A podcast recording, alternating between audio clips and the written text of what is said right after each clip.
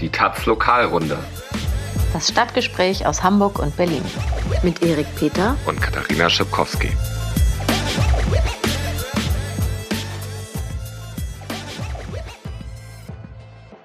Hallo zur mittlerweile 20. Lokalrunde. Hallo, moin. Ja, wir werden langsam alt, ne? Ja. Bei 20 geht noch.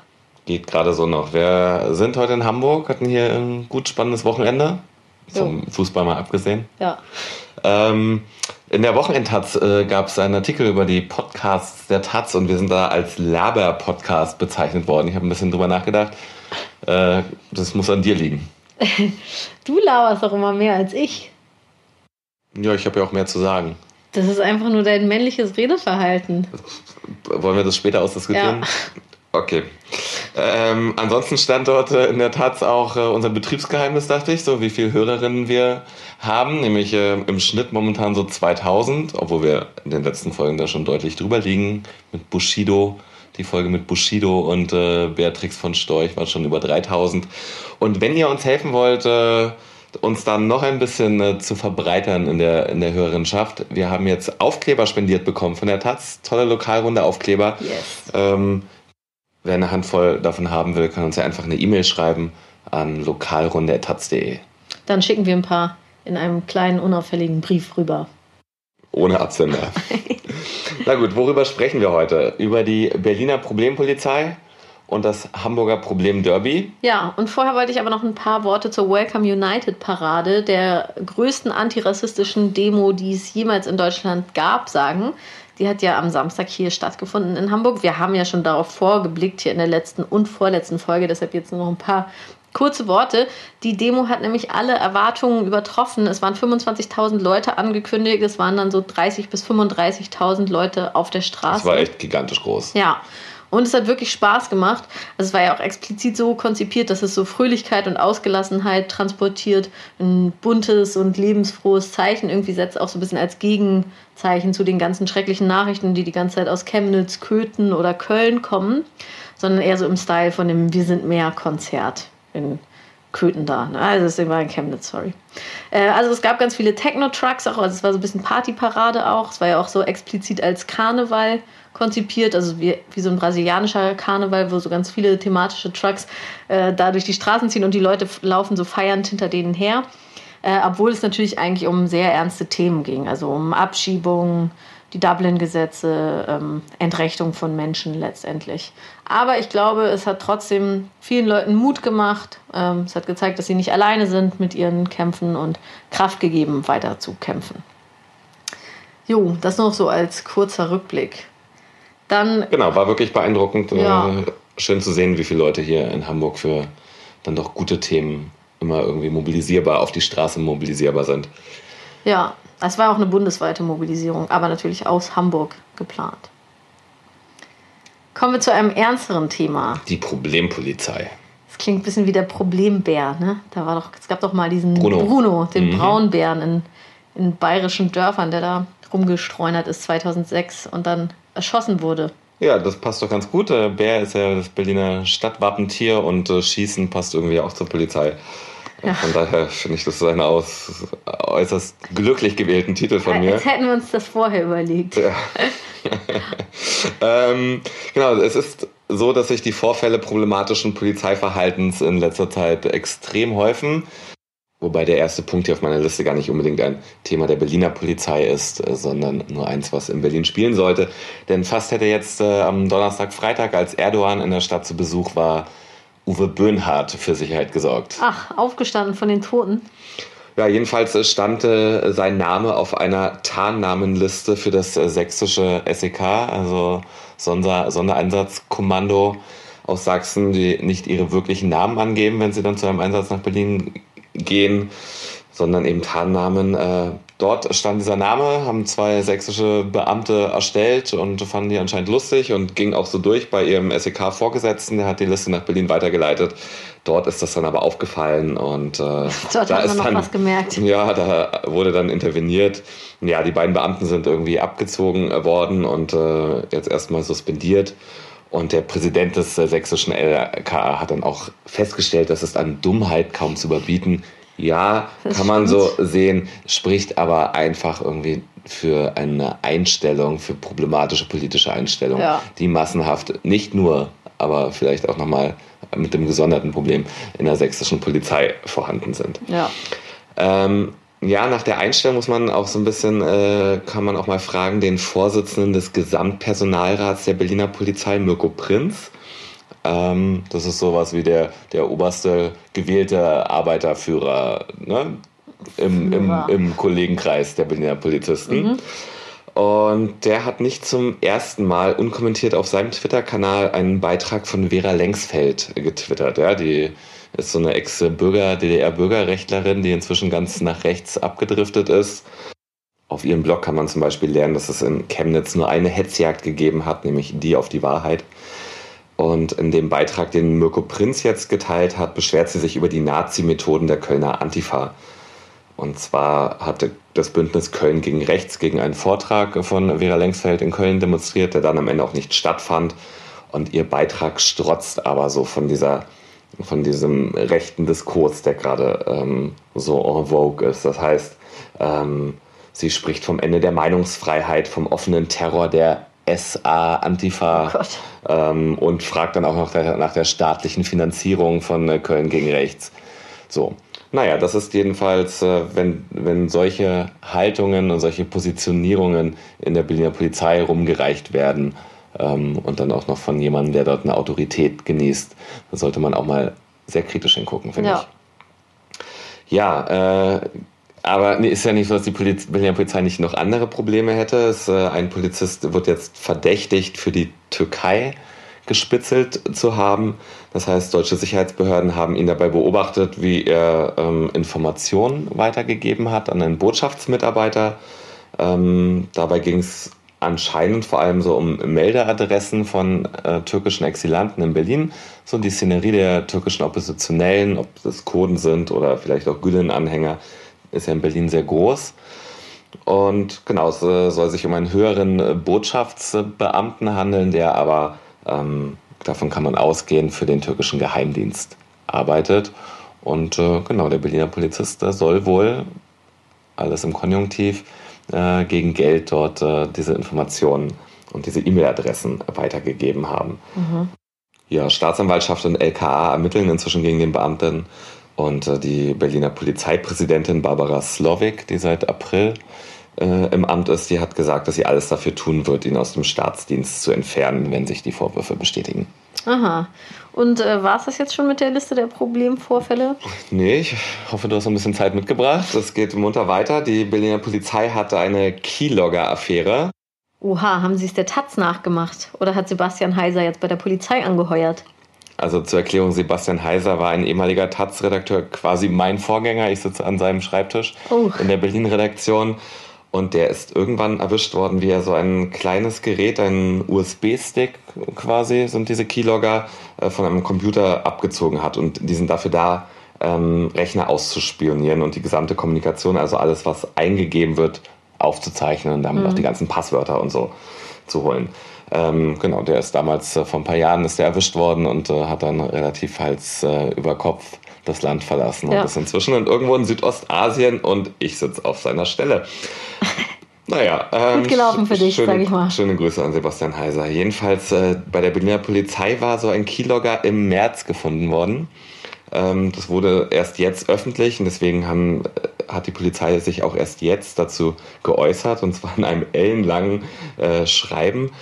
Und da sagen sie, naja, der Vorfall war irgendwie kurios, aber von Spionage, ja, könnte man ja denken, von Spionage keine Spur natürlich. Ähm, das alles war nur ein Spaß, sagt die Polizei. So funny. Und die, der Stick war auch an einem Rechner dran, der, wo es gar keine sensiblen Daten gab und wo es keinen Zugang zu dem polizeilichen Datensystem Polix gab, wo so die Daten von so ziemlich allen Berlinern, die irgendwann mal mit der Polizei zu tun hatten, gespeichert sind. Total unglaubwürdig, weil es gibt so ziemlich keine Polizeicomputer, die nicht irgendwie den Zugang zu dieser Datei haben. Ähm, naja, das ist, äh, werden wir vielleicht auch nicht äh, Näheres erfahren, was, Was da vielleicht schiefgelaufen ist. Was haben die gesagt? Das war hier nur unser Praktikantenrechner oder unser Kinderrechner oder was? Ja, äh, ich weiß jetzt nicht genau, was das für ein Rechner war. Ähm, sie haben auf jeden Fall dann trotzdem Disziplinarverfahren eingeleitet. Also so ganz so ohne ist das vielleicht ja auch alles nicht. Ähm, trotzdem sagt die Polizei, es ist halt ein Fehltritt eines Einzelnen und davon, davor sind sie nie gefeit. Da sind 25.000 Menschen bei der Berliner Polizei und äh, genau deswegen kann man solche Sachen ja nicht ausschließen. Ähm, ja, nicht ausschließen kann man dann vielleicht auch äh, Vorfälle wie dann letzten Donnerstag passiert am Cottbusser Tor in Berlin-Kreuzberg, als die Polizei versucht hat, einen Fahrraddieb äh, zu stellen. Ähm, der hat dann wohl relativ aggressiv die Polizisten bedrängt und dann haben sie ihn zusammengetreten. Dann haben sie ihn zusammengetreten. Also was die Polizei zuerst getwittert hatte, war, ähm, dass sie aus einer umstehenden Menge irgendwie von Gegenständen beworfen wurden und auch dann dabei zwei Beamten verletzt, Beamte verletzt wurden. Das sieht man auch auf dem einen Video, ne? Fliegen schon so ein paar Flaschen auf die Polizisten. Genau. Ähm, aber das, diese Videos, die dann auftauchten, zeigten dann eben vor allem auch, ähm, wie brutal irgendwie auch diese Festnahme war. Also ja. der Mann hat sich sehr vehement gewehrt dagegen, festgenommen zu werden und irgendwie Handschellen angelegt zu bekommen. Ja, das Video zeigt einfach, wie die Polizisten unverhältnismäßig brutal vorgehen. Also die liegen zu dritt auf ihn, auf ihm und einer schlägt ihn mehrfach und dann kommt auch noch ein vierter Beamter und tritt gegen diesen am Boden liegenden Mann ein. Ähm, genau, und dann ist äh, natürlich auch die Frage, waren so die Reaktionen der Umstehenden, die dann auch damit Gegenständen geworfen haben, waren die eine Reaktion auf dieses, äh, wenn man das sieht, irgendwie Polizeiverhalten, was als total übergriffig und brutal empfunden wird? Oder gab es das schon vorher und war das irgendwie alles ein Wechselspiel? Die Frage hat jetzt noch keiner, kann jetzt noch keiner so genau beantworten, weil die Videos setzen erst ein, als die Polizei schon sozusagen in diesem Festnahmeversuch ist. Ja, ähm, ein Ermittlungsverfahren wegen Körperverletzung im Amt ist auf jeden Fall trotzdem eingeleitet, wohl gegen den Beamten, der dazu getreten hat. Naja, gut, äh, eine Bedeutung hat das dann vielleicht auch nicht. Also die Berliner Staatsanwaltschaft hat äh, seit 2010 über 8000 Ermittlungsverfahren gegen Polizisten eingeleitet. Also allein im letzten Jahr gab es äh, knapp 900 Anzeigen gegen Polizisten und die Mehrzahl davon hat mit Körperverletzung im Amt zu tun. Also das ist genau auch dieser Fall. Und wie viele von denen wurden verurteilt? Das kann man nicht so genau sagen, aber im Jahr 2017 gab es nicht ein einziges Gerichtsverfahren gegen einen Polizisten, das einen Abschluss gefunden hat, also wo ein Polizist verurteilt oder auch freigesprochen wurde. Aber eigentlich kommt es kaum, es kommt eigentlich nicht zum Gerichtsverfahren. Man klickt nur mit dem Herzen gut. Wir machen Journalismus aus Überzeugung. Unabhängig und kostenlos zugänglich für alle. Aber natürlich brauchen auch wir dafür Geld und appellieren daher an Sie, unsere Hörerinnen. Unterstützen Sie mit Taz Zahlig diesen Podcast und den Journalismus der Taz im Netz. Taz Zahlig für ein offenes Internet und freien Zugang zu unabhängigem Journalismus. Jo, das war jetzt eine beachtliche Liste von Problemfällen bei der Berliner Polizei. Aber die G20-Partypolizisten, die da in Hamburg gestrippt haben auf G20-Ausflug, die hast du jetzt gar nicht erwähnt. Ja, ich bin nicht so auf G20 hängen geblieben wie du. Wenn es dir aufgefallen ist, waren das alles äh, Themen der letzten Woche, die ich erzählt habe. Ach so, gut. Ich, glaube, das ist ein Thema, wo man sich in Hamburg dran erinnert. Aber Gut, kommen wir also zum richtigen Hamburg-Thema. Das Derby. Wieso heißt es eigentlich Derby? Äh, Derbyshire, englische Region, da haben schon vor Urzeiten so die Dörfer gegeneinander gespielt, nicht im klassischen 11-11 äh, Fußballspiel, sondern eher so mit 1000 Beteiligten pro Mannschaft, aber das waren so die, die Ursprünge des äh, Fußballs und des Lokalderbys ist es ja eigentlich. Genau, und hier hat jetzt heute der HSV gegen den FC St. Pauli gespielt. Ähm, eigentlich würde ich jetzt hier nicht unbedingt ein Fußballthema erzählen. Fußballthemen sind mir eigentlich völlig fremd. Auch Hooligan-Kultur finde ich ziemlich absurd. Ich interessiere mich generell nicht für Fußball, obwohl ich ja aus St. Pauli wohne und deshalb auch so eine gewisse Sympathie für den Verein habe. Und dann bist du so ein St. Pauli-Modeopfer. Nee, ich habe keinen St. Pauli-Pulli. Ich habe nur ein T-Shirt, aber es ist so eine kein Mensch ist illegal Sonderkollektion von St. Pauli gewesen. Das schaffe ich auch nur, trage ich nur zum Schlafen. Äh, auf jeden Fall finde ich es richtig absurd, wenn sich Leute dafür aufs Maul hauen wegen Fußball. Aber ähm, das Thema gehört hier trotzdem her, weil man in der letzten Woche oder in den letzten zwei Wochen so richtig die Stimmung in der Stadt gespürt hat, die einfach mhm. so angespannt war wegen dieses anstehenden Derbys. Vielleicht muss man einmal kurz erklären, warum das so besonders ist, wenn der HSV gegen St. Pauli spielt. Also es ist ja so, ähm, St. Pauli ist ja so der sympathische, linke Underdog-Stadtteilverein, der irgendwie nie Geld hat. Und HSV ist so das große Wirtschaftsunternehmen, Europapokalsieger, das irgendwie auch eigentlich immer in der ersten Liga gespielt hat, jetzt abgestiegen ist.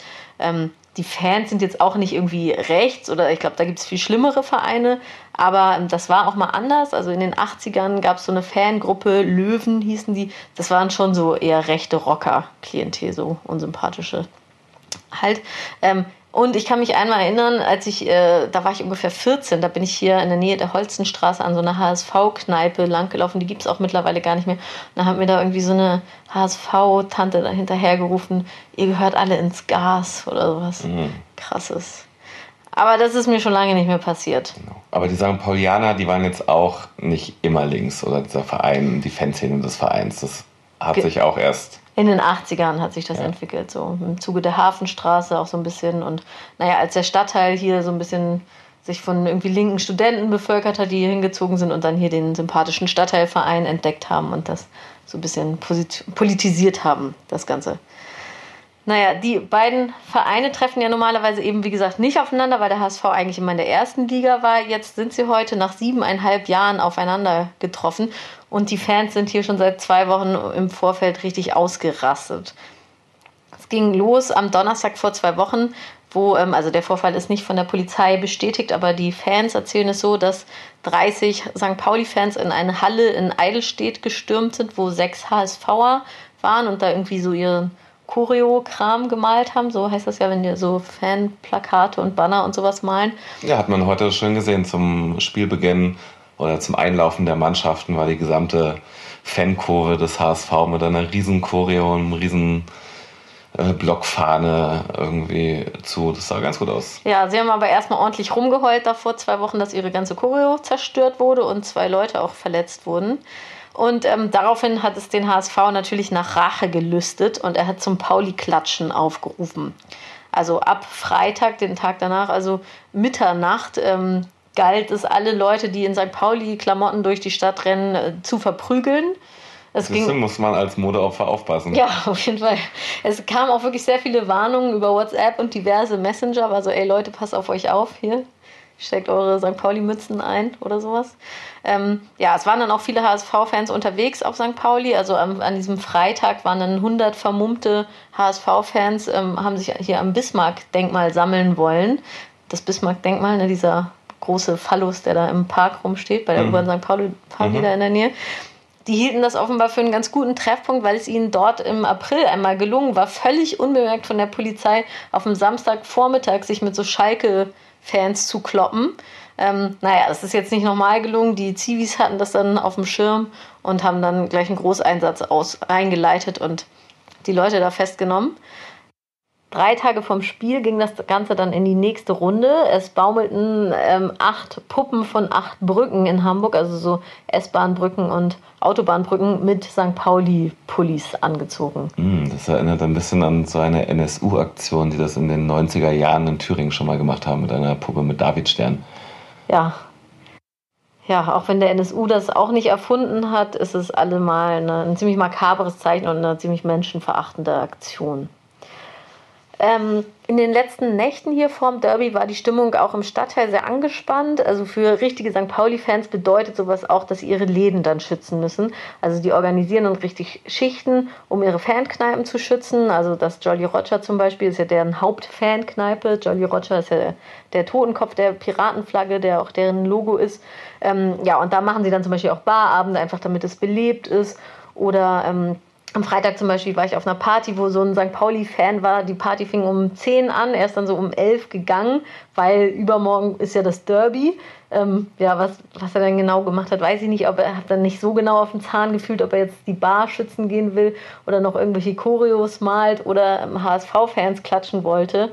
Ähm, Auch am Samstagabend, also einen Abend vor dem Derby, haben ähm, die HSV-Fans offensiv den Kiez belagert. Also die haben da so eine Kneipe, ist ja dann quasi so auf feindlichem Terrain, die nennt sich Tankstelle. Die ist ja direkt am Ende der Herbertstraße.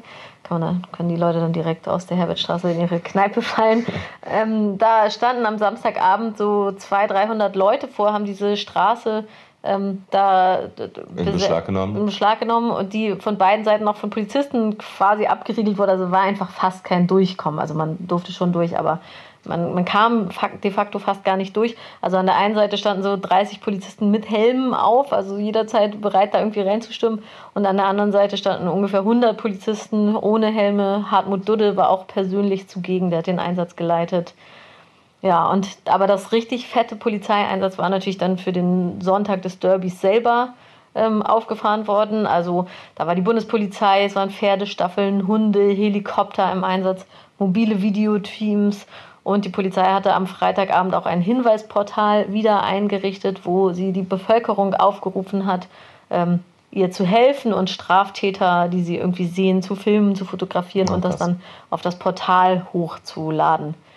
Das kam natürlich nicht so gut an, weil es hier in Hamburg einfach G20-Erinnerungen weckt.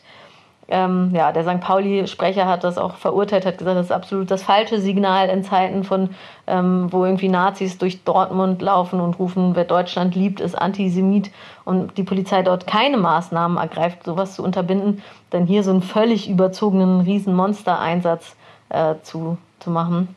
Ähm, naja, wenigstens hat die Polizei die Gesichtserkennungssoftware nicht eingesetzt. Mhm, und wofür das Ganze? Für das absolut langweiligste Spiel, was ich seit langem gesehen habe. ja, Zwei Vereine, die sich auch gegen, die auch gegen ambitionierte Drittligisten, sage ich mal, nicht so gut ausgesehen hätten an diesem Tag. Ähm, genau, ich habe mir das angeguckt äh, im Millantor-Stadion, dem Stadion vom FC St. Pauli. Da haben sie ein Public Viewing gemacht, 15.000 Leute auf zwei Tribünen mit viel zu ja ausverkauft mit viel zu kleinen Videoleinwänden. Die haben halt nicht so viel Geld. Ja, die Armen. Naja, und äh, genau, ein äh, relativ ereignisarmes Spiel und auch aus äh, Fansicht ist da irgendwie nicht so viel passiert. Also es gab so den, den Marsch der HSV und der St. Pauli Ultras zum Stadion und äh, irgendwie Choreo und ein bisschen äh, Pyro auf St. Pauli-Seite zum Spielbeginn. Und dann war aber auch nicht mehr so viel, ne? Ja, und das Ergebnis des Spiels haben wir auch noch gar nicht verkündet. 0-0. 0-0. Schöne Nullnummer. Jo. Alles für nix. Genau. Jo, das war's dann jetzt erstmal hoffentlich für die nächsten sieben Jahre wieder. Ach nee, es gibt jetzt ja, ein Rückspiel. Ja, es gibt das Spiel. Oh Gott. Es gibt das Spiel bei dir ums Eck. Ach du Scheiße. Im Millantor-Stadion. Ich nehme an, so im Februar, März wird das sein. Gut. Alles klar. Dann ähm, keine weiteren Nullnummern hier. Wir halten die Klappe. Ihr hört uns nächste Woche wieder. Bis dann, haut rein. Macht's gut. Ciao.